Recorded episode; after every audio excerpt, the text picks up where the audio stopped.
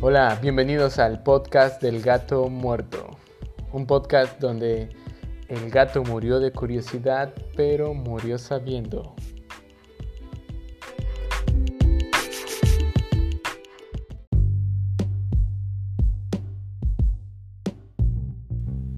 Hola, ¿qué tal? Bienvenidos ya a este, el podcast del gato muerto, el número 6 para vuestro deleite. Para nuestro deleite, espero que se encuentren muy bien, sea mañana, sea tarde, sea noche o como quiera que sea, que se encuentren en estupendas condiciones. Les habla su amigo Adrián Reyes y ya, como les decía, el sexto, el sexto podcast. Y hoy quería hacer algo un poco diferente, por lo cual quería que se sientan relajados, un poco relajados, y vayamos a hablar y un poco de, eh, pues, divagar. Y este podcast va a ser eso, un poco de divagar sobre lo que nos viene a la cabeza, porque en este caso su servidor tiene algo muy peculiar que ocurre con su mente. Y prácticamente es que tengo impulsos constantemente, como supongo la gran mayoría de todos nosotros, pero estos impulsos a veces o muy muy seguido no me dejan dormir. No sé si les pasa que les han llegado a contar en algún momento, en algún punto, oye, eh, pues nada, deja la mente en blanco. ¿Qué? ¿La mente en blanco?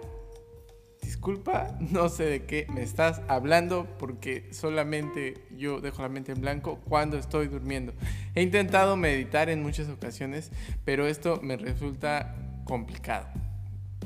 Es complicado, eh, no sé si no sea bueno o no lo he intentado lo suficiente, pero eh, es decir, cuando tratas de eh, meditar, al menos la técnica que yo intenté utilizar era piensa en tu respiración Piensa en la respiración, en cómo fluye el aire dentro de tus pulmones, cómo sale el aire fuera de tus pulmones y todo esto. Pero mientras esto pasaba, literalmente pensaba en el aire, pensaba, me imaginaba en mis pulmones inflándose, me imaginaba si dejaba de respirar, me dificultaba después a mí el acto de respirar, como muchos lo hacemos cuando te dicen respira conscientemente.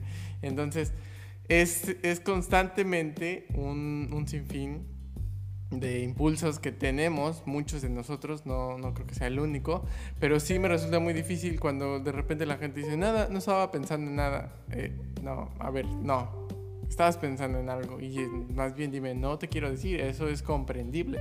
Pero que me digas, ¿sabes qué? Estaba pensando en nada. Mm, no, no, bueno, a mí me, me resulta difícil de creer realmente porque somos una mente eh, que está 24/7, incluso cuando dormimos está funcionando, está funcionando. Por eso en mi caso resulta un poco difícil ese tipo de, exclamaciones y cuando te dicen deja la mente en blanco, mm, no se puede. Al menos para mí es muy complicado.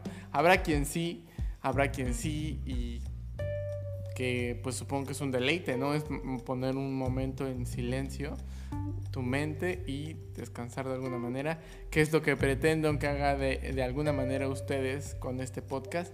Pero más que ponerla en blanco, quiero que siempre se, trans, sí, se transformen o vaya, se eh, tengan un viaje al momento en el que les estamos contando algo. Cuando hablábamos, por ejemplo, de Mérida, quería que de alguna manera trataran de, de comprender eh, cómo me sentía yo en esa situación de mudarme y llegar a una ciudad nueva y todo esto. O cuando hablaba de, de este tipo de, de la crisis de la arena, que para mí era como, ¿qué crisis de arena? ¿De qué me estás hablando? Hay mucha arena, ¿no? Acabo de ir a la playa y wow. Pero es un, es un tema que poco a poco van a ir descubriendo y que ustedes dimensionen cómo es llegar a crear tierra de la nada, o bueno, no de la nada, pero crear una isla.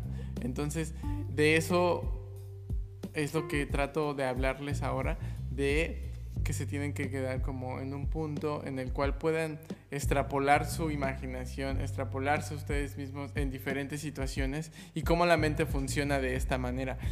Dicen, más bien no dicen, hay un experimento en el cual pusieron una persona en un, eh, en un foco, ¿no? Se trataba, eh, perdón, pusieron tres opciones, ¿no? Tres focos. Para esto les, pusieron sensores en su cabeza para ver los patrones de cuando ibas directamente a aprender el foco número uno, el foco número dos o el foco número tres. Y el reto que tenía la persona que estaba en, en ese experimento era apretar el foco antes de que se prendiera el foco, perdón, prender el foco antes de que se prendiera el foco. Es decir, el foco estaba conectado a estos sensores y se encendía cuando tú en tu cerebro por, eh, lo encendías de manera voluntaria. Es decir, querían saber si tú podías encender el foco antes de pensarlo, lo cual no ocurría así. Tú simplemente eres una consecuencia de lo que ocurre en tu mente. O sea, tú no mueves la mano derecha porque la quieras mover. Tu cerebro antes de moverla ya está predeterminado que la va a mover. Entonces, la mente es algo extraña y es, es, una máquina del futuro en cierta manera porque como saben, a, eh, la realidad en la que vivimos o todo lo que nos rodea depende de los sentidos. Y los sentidos eh, son esta serie de mecanismos que tiene nuestro cerebro, nuestro cuerpo, para poder detectar, pues, ¿qué? El exterior. Entonces, todo, todo es una interpretación de nuestros sentidos. Y esa interpretación es la que concibimos como realidad. Y entonces, todo se define a, la manera en la que tú interpretas la vibración, a la manera en que tú interpretas la vibración en el aire, que interpretas como sonido, eh, las ondas de luz, que no es más que una vibración en, los fotones, entonces llega y tú lo interpretas de cierta manera. Esa es la realidad. Eh, así funcionan la, como tal los sentidos y ya perdí un poco el punto al que quería llegar, pero básicamente eh, puedes tú crear la existencia, pues sí, todo el tiempo lo hacemos. Todo el tiempo estamos creando y está nuestro cerebro construyendo absolutamente todo lo que ves, absolutamente todo lo que sientes.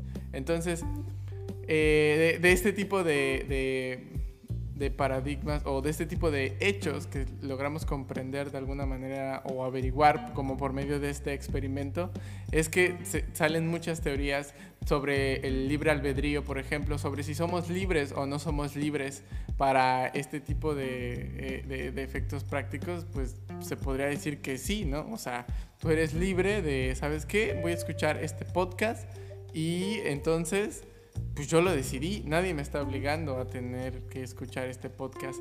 Absolutamente nadie me dijo, oye, este, si no lo haces va a morir alguien. No, entonces somos libres de hacerlo eso. Pero lo cierto es que estamos en un mundo físico, regido por leyes físicas. Y todas las leyes físicas, al menos la física clásica, dice que es determinista. Es decir, si tú tienes todos los cálculos de las variables que puede haber al momento de soltar una canica desde 2 metros de altura a un suelo y tienes el ángulo, vas a saber en la dirección en la cual se va a dirigir esa canica, ese, cuerpo o lo que tú quieras. Entonces, conociendo todas las variables y, conociendo eh, todas las condiciones, podríamos saber exactamente qué va a pasar en el futuro. Entonces sería una existencia como tal determinista. O sea, es decir, que ya está todo fijo para que tú simplemente te sientas libre de decir voy a escuchar este podcast o no. Han pasado infinidades de cosas para que tú llegues a ese punto. Y sí, es una libertad perfecta, se podría decir, porque somos libres aunque no lo seamos. O sea, es, es, es es, una máquina del tiempo en la, la cual todo está previsto, todo está bien hecho, de tal manera que tampoco se puede saber el futuro, porque las variables son increíblemente infinitas, por lo tanto no podría saberlo. Entonces, hay, hay una parte de la física que, que pasa al, al, al, hacerse pequeña, como todos saben, o la gran mayoría, la física cuántica ya tiene variantes en el que no es totalmente determinista. Entonces yo a mi consideración podría decirte que tomando en cuenta que el mundo macro, el mundo físico, puede resultar un poco tajante en cuanto a las leyes físicas, el mundo pequeño puede ser la diferencia. Interpretándolo ya un poco eh, de manera romántica, por decirlo un poco así, eh, la, existencia a, grande escala puede ser ya tal vez un, un libro escrito por la mano de la naturaleza o puede ser que nosotros desde lo más pequeño la podamos modificar, el observador modifique realmente lo que está pasando. Como todos saben, hay un experimento eh, de la física de las dos rendijas que es muy famoso, en el cual eh, eh, se, se coloca una pared con dos rendijas y al fondo otra segunda pared sin rendijas y se tiran partículas, partículas de luz. Entonces, al momento de tirar estas partículas, eh, eh, se trataba de determinar si la partícula era una canica, por decirlo de alguna manera, una, sí, una canica, o si era, o qué pasaba con la, con, directamente con la partícula, si podría ser una onda. Entonces, ponen estas dos rendijas. Esta, este experimento comienza con una rendija, perdón. Al colocar la rendija número uno, ¿qué pasa? se crea un patrón en la segunda pared en el cual directamente se ve una línea marcada por cada una de esas partículas, lo cual tiene todo el sentido del mundo. Se ve una línea solamente al centro, en su mayoría marcada por cada una de esas partículas, ya que avientan las partículas por la rendija, entonces todas las que cruzaron por esa rendija crean ese patrón.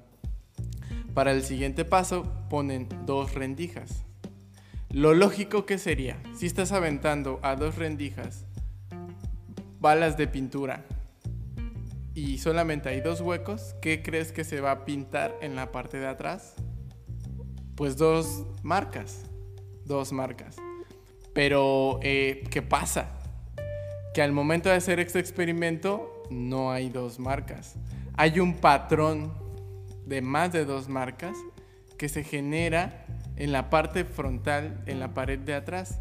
Entonces hay dos rendijas y tú te pones a disparar básicamente las bolas de pintura y parece ser que la partícula se comporta como onda. Sería un patrón que podría hacerse por onda. Lo cual resultaba muy extraño a, a pues directamente a los que estaban haciendo el experimento. Entonces, ¿Qué pasa? Dicen, ok, aquí está pasando algo muy raro, eh, las predicciones no están funcionando como tal, vamos a ver qué ocurre. Colocan un instrumento medidor para ver qué pasa con esa partícula al momento de cruzar las dos rendijas. Y en ese momento, oh sorpresa, cuando colocan este instrumento, las dos partículas, perdón, por las dos rendijas pasa una sola partícula. Es decir, se empiezan a generar los dos patrones lógicos que habían predeterminado o habían hecho la hipótesis que iba a funcionar. Y ya no sale el patrón de muchas líneas como pasaba antes de estar el instrumento de medición. Entonces, el observador determina dónde está la partícula. Y entonces pasa eso. La partícula está en todos lados al mismo tiempo y solo en uno al mismo tiempo. Para poder determinar eh, dónde se encuentra una partícula, eh, hay dos variables, que es la velocidad y el, lugar geográfico, ¿no?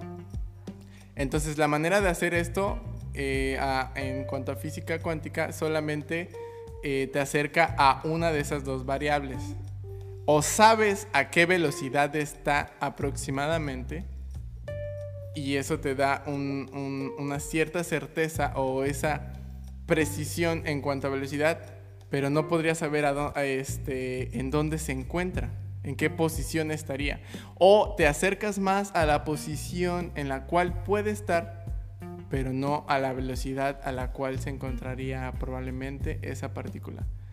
Entonces, es para mí en lo personal, Adrián, este, esta variable que existe en el mundo cuántico, lo cual nos puede dar una libertad de que sí se puede crear libertad o ese cierto libre albedrío que funciona para nosotros como humanidad y como existencia.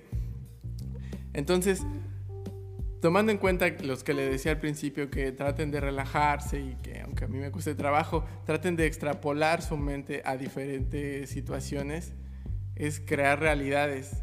Si al final nosotros averiguaríamos la manera de controlar cuánto es que realmente se necesita para hacerte crear eh, la sensación de sal en la lengua, por ejemplo, si habría una manera de, averiguar ese dato de, de, qué momento, en qué situación, estimulando, de qué manera y con qué químicos tu cerebro puedes generar eso, para ti sería real, sería completamente real.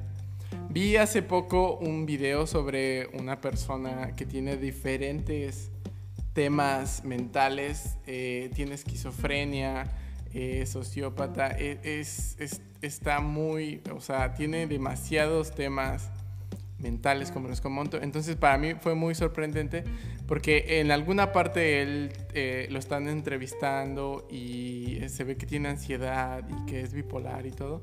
Y a pesar de eso está como lúcido, es decir, tiene estos momentos en los cuales él reconoce que está en cierta posición, eh, que lo que le pasa eh, es un problema de salud mental y, y, él lo comprende, pero obviamente llega el punto en el cual se desatan estos ataques esquizofrénicos o lo que sea que padezca y él lo siente real. Y dijo algo súper clave, es decir, dijo, yo sé que eso no tiene sentido, lo que me está pasando, porque él comentaba que alucinaba que le hablaban por teléfono en su mano. Tú haz la figura en tu mano como si te fueran a hablar por teléfono y contestar, que haces estos cuernos. Bueno, él decía que da igual, o sea, no, no importa que tú sepas que para ti sea ilógico, que tu mente sabe que es imposible que el teléfono esté dentro de tu mano y que alguien te conteste del otro lado. Decía, eso da igual cuando tú escuchas el teléfono en tu mano. Cuando realmente sabes que no tiene sentido, pero tú lo estás viviendo, tu cerebro lo está creando, está creando un teléfono imaginario en tu mano y suena el teléfono. Entonces tú imagínate sonando el teléfono. Ring, ring, y tienes que contestar y tiene que contestar y contesta y escucha a alguien del otro lado de la bocina que le habla por su dedo. Eso es, está, fuerte. Es decir, la mente puede crear todo ese tipo de situaciones y es, es eso lo que me parece maravilloso hablando el poder que podemos tener para tener libertad o no. Yo creo que la libertad es la capacidad de entender tus límites y poder deslizarte en medio de ellos. Esa sería mi conclusión, porque no somos libres. O sea, para, para ser libres completamente no deberíamos ni existir, porque estaríamos presos a ser, a existir, ¿no lo creen? Entonces, la libertad es algo, algo que conlleva cadenas de alguna manera, eh, hablando de este mundo físico, ¿no? De, hablando de lo que realmente pasa con, con nuestra mente y lo que realmente pasa, porque es decir, yo puedo decir, oye, ¿sabes qué? Se me antojó una pizza, pero estoy comiendo porque se me antojó la pizza, yo quería la pizza, o estoy comiendo porque me dio hambre. Entonces es ahí el, el libre albedrío. Y hay diferentes libertades, eh, podría decirlo. Hay cosas que tú puedes decidir o no dentro de tus posibilidades, dentro del medio. Están las libertades que te da, eh, por ejemplo, vivir en México, porque no son iguales a las libertades que te da haber nacido en Rusia o haber nacido en China, en Tokio. Entonces, la libertad que, que, puedes crear tú hablando interiormente eh, depende mucho ¿sí? De tu físico, de, de tú quién eres, de tú cómo, habías, este, cómo ves las cosas y cómo has nacido. Es decir, estaría determinada por, por tu condición como humano. Tu condición mental sería otra cosa. Es decir, la formación cultural y enseguida sería la formación eh, que has tenido en cuanto a conocimientos, porque puedes tener más libertad de acuerdo a cuanto más conozcas, eso creo yo, porque lo que pasaba anteriormente, mientras menos conocimientos teníamos sobre, no sé, el conocimiento de que la Tierra gira alrededor del Sol y no al revés, te da libertad para entender cómo es que puede funcionar la, la gravedad, ¿no? Porque antes los mapas eh, del sistema solar estaban totalmente pues amañados para que funcionaran y forzaban a todo el sistema que la Tierra fuera el centro y para que eso tuviera sentido el Sol tenía que hacer espirales, eh, todos los planetas tenían que hacer espirales para que se forzara esa visión de que la Tierra era el centro del universo.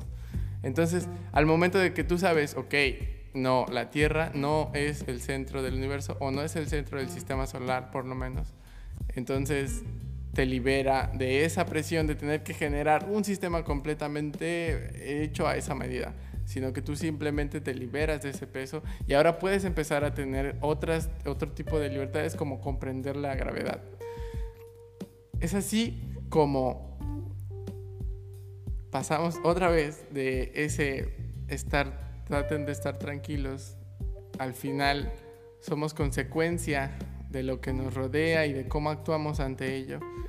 Entonces, la lección sería, traten de aprender más y de preguntarse muchas cosas. Yo soy alguien que se pregunta mucho sobre muchos temas y más que nada absorbe o trata de escuchar muchas opiniones sobre demasiadas cosas, o, bueno, no demasiadas, pero todas las que puedo. Trato de escuchar o leer o ver cosas eh, documentales, etcétera, videos en los cuales tratan de explicarme la existencia de las cosas y así en cierta medida, así dar un pasito más para entender estas libertades y para entender el potencial de todo lo, de lo, de lo que nos rodea, porque a mí me resulta increíble y me resulta pues muy curioso.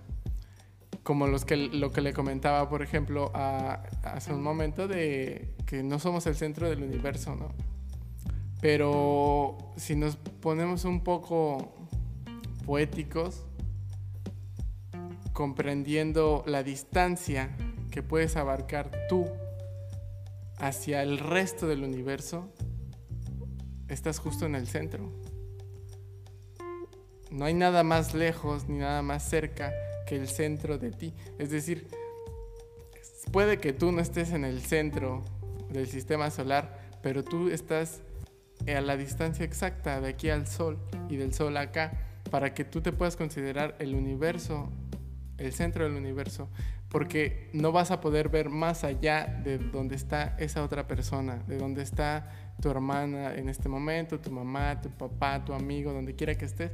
Él tiene su propio centro del universo y tú tienes tu propio centro del universo. Y esto es real, o sea, no, no quiero sonar, este, o sea, no solo poético ni ni cursi ni nada, pero hay algo que se, se llama el universo observable.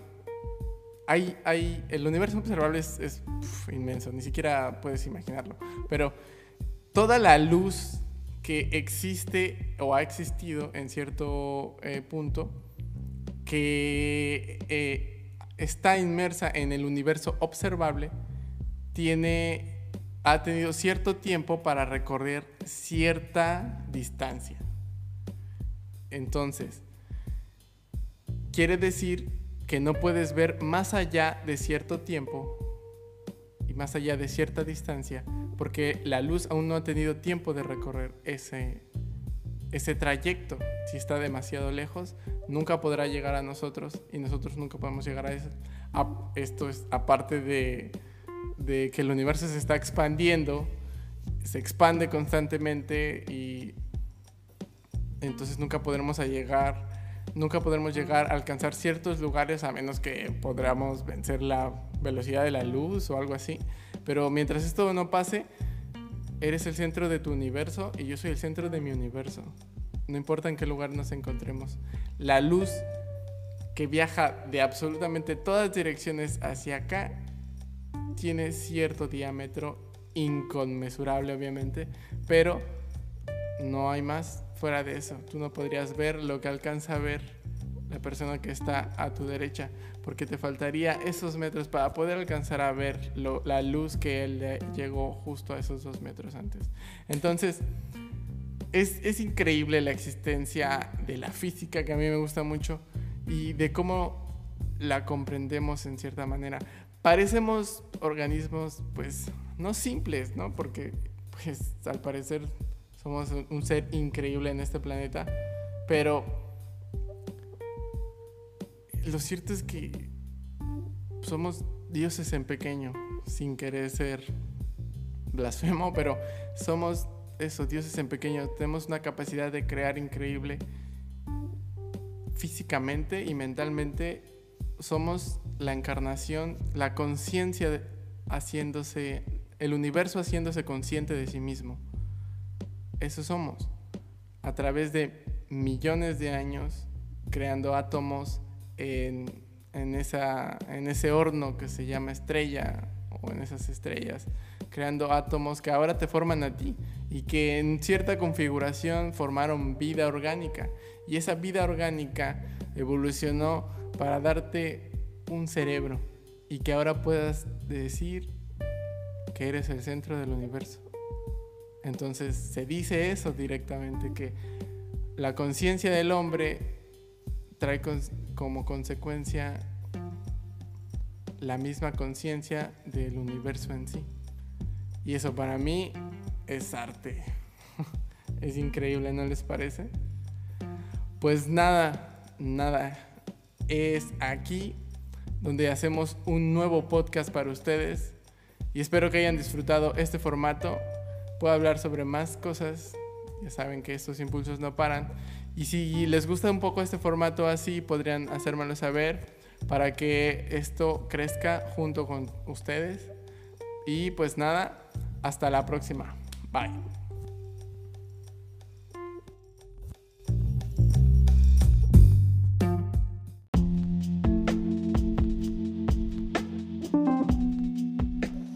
Bien, y es así como termina el podcast del gato muerto. Nos escuchamos pronto.